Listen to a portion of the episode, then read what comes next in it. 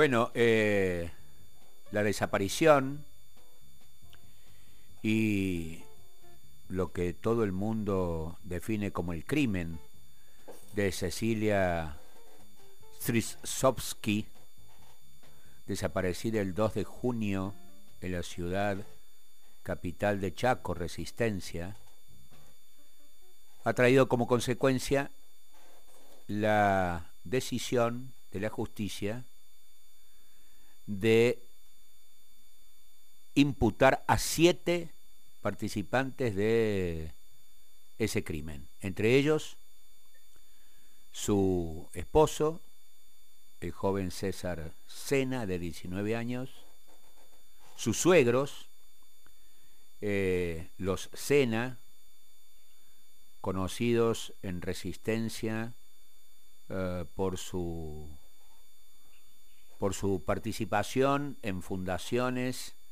y fundaciones muy cercanas al oficialismo chaqueño.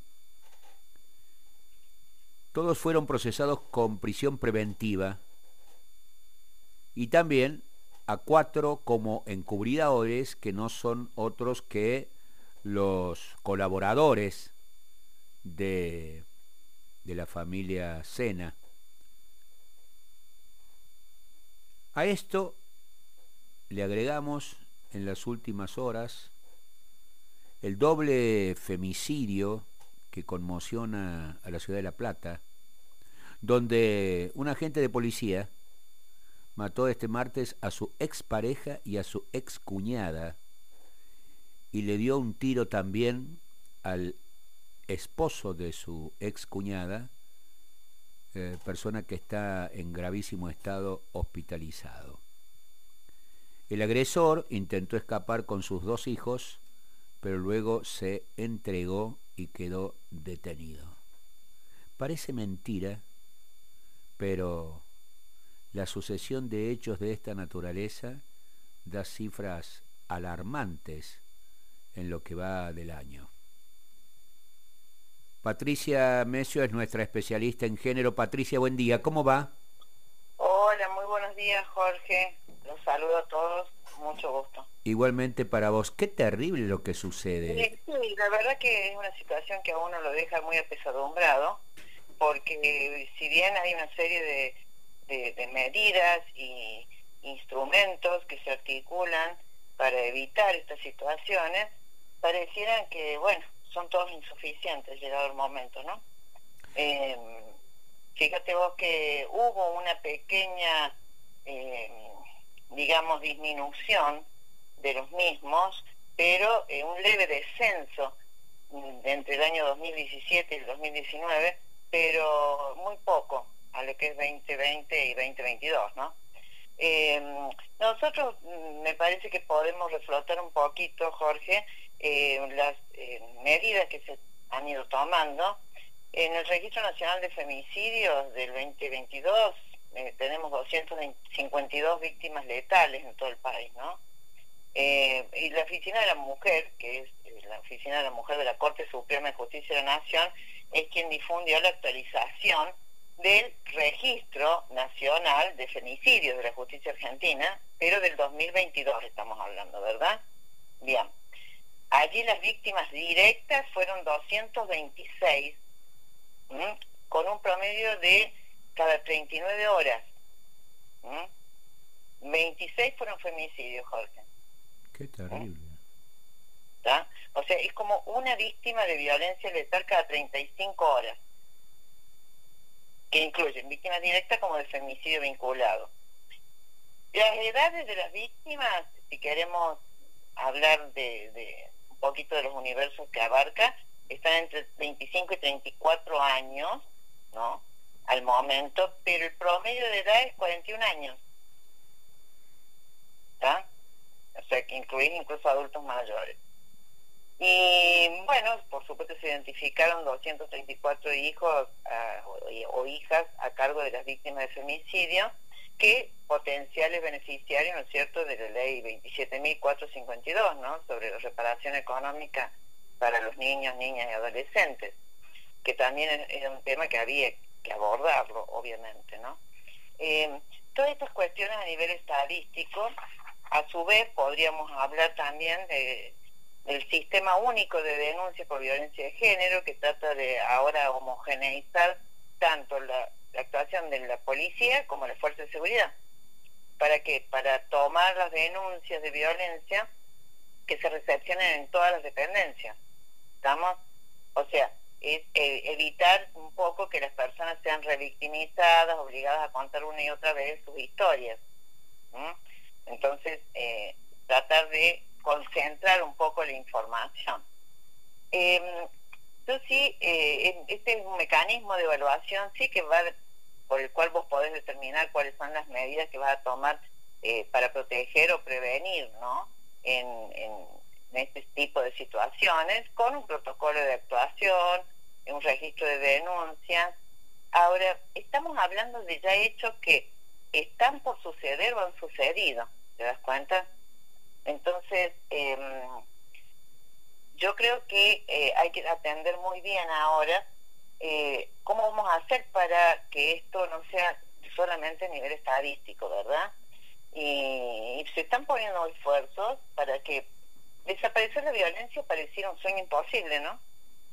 Eh, pero bueno, hay que trabajar en descubrir, identificar las causas, las fuentes de la violencia en cualquier nivel, en cualquier nivel, y empezar a concientizar para lograr una valoración positiva del diálogo y de la convivencia pacífica. Sin duda, eh, Patricia, vos sabés que yo, eh, por supuesto que eh, no en estadísticas oficiales de este año, que deben ser actualizadas por la Corte Suprema de Justicia, pero leyendo en el Observatorio de Femicidios de Adriana Maricel Zambrano, que dirige la Casa del Encuentro, se señala, se señala que ya llevamos contabilizados unos 29 femicidios por mes en lo que va de este año, con 145 víctimas de violencia de género, con lo cual a las cifras oficiales que dabas cuenta eh, hace un momento, uno presume que en lugar de detenerse esa escalada, se incrementa. Bueno, eh, a eso me refiero con que vamos a tener que profundizar, o sea, va a haber que revisar los métodos que se ponen en práctica hasta que descubramos errores, causas de ineficacia, no tropezar con los mismos obstáculos, ¿estamos? O sea, y recurrir también a lo macro para entender lo micro, porque indudablemente todo esto está dentro de un contexto general, y allí traeríamos a hablar de la violencia social, eh, no solamente de la violencia en el ámbito de las relaciones interpersonales por cuestiones de género o relaciones de, las personas en general en nuestra sociedad que llevan a estas situaciones totalmente aberrantes. Entonces, em, es como que la violencia se va transformando en un estilo de vida. O sea, es como que nosotros vivimos en una actualidad con la violencia encarnizada.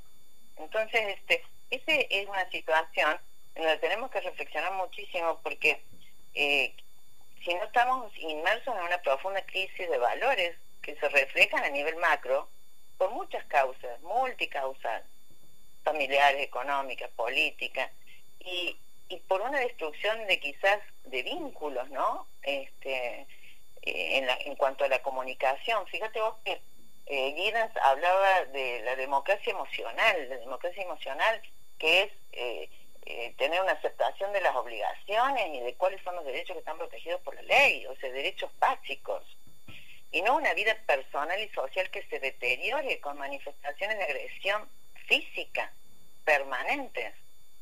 Vos sabés que desde el punto de vista, sin duda, desde el punto de vista eh, económico y de la responsabilidad del Estado, eh, escuchando a un economista de la oposición, que si la oposición gana puede ser un importante miembro del Gabinete Nacional, en un encuentro con los empresarios en estas horas, eh, les iba indicando, eh, eh, a vos te el Estado te subsidia, a vos te subsidia, haciendo, haciendo referencia a los subsidios que el Estado, por ley o por decreto, le da a los empresarios, a las actividades económicas, etcétera, etcétera.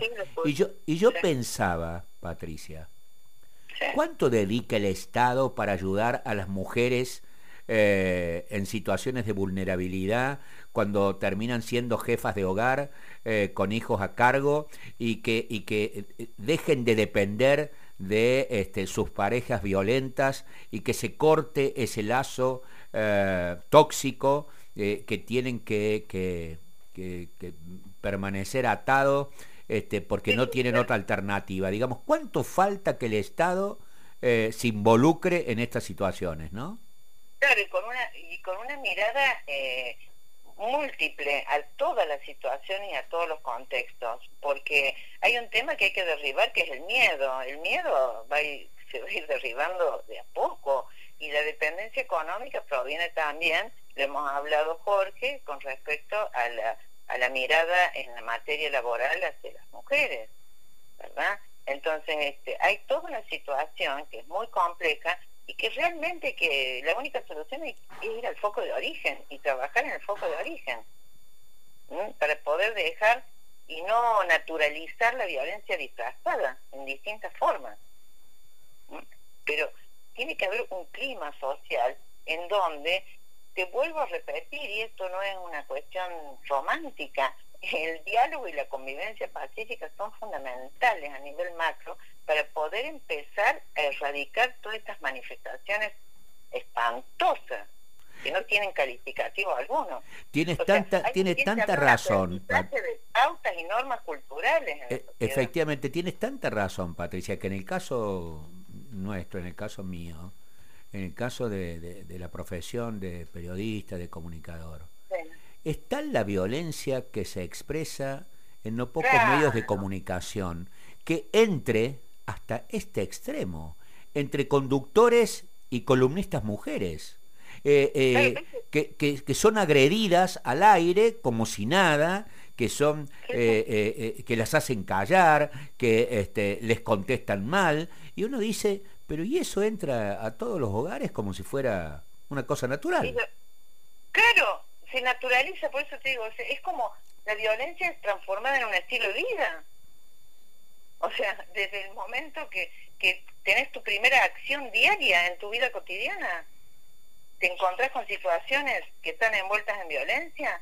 Entonces, eh, la violencia como un fenómeno social, sociocultural, ¿qué pasa con estas estructuras? Y, también pensar a pensar muy claramente qué importancia tiene la socialización y los procesos de socialización para construir la realidad. Entonces, eh, porque bueno, a ver, está fantástico, las cuestiones metodológicas eh, ayudan mucho para tener un diagnóstico de la realidad, pero tenemos que ir a las bases más profundas. Sin duda, Patricia, sin duda. Para poder encontrar, ¿no es cierto?, un real paliativo de prevención contra estas situaciones. Y ahí va a tener que haber un acuerdo muy, muy importante. Que excede, que, que, excede los, uh, los uh, sectarismos políticos, que exceden las cuestiones sectoriales, que exceden la, la, la, pertenencia religiosa. Eso es, eso es.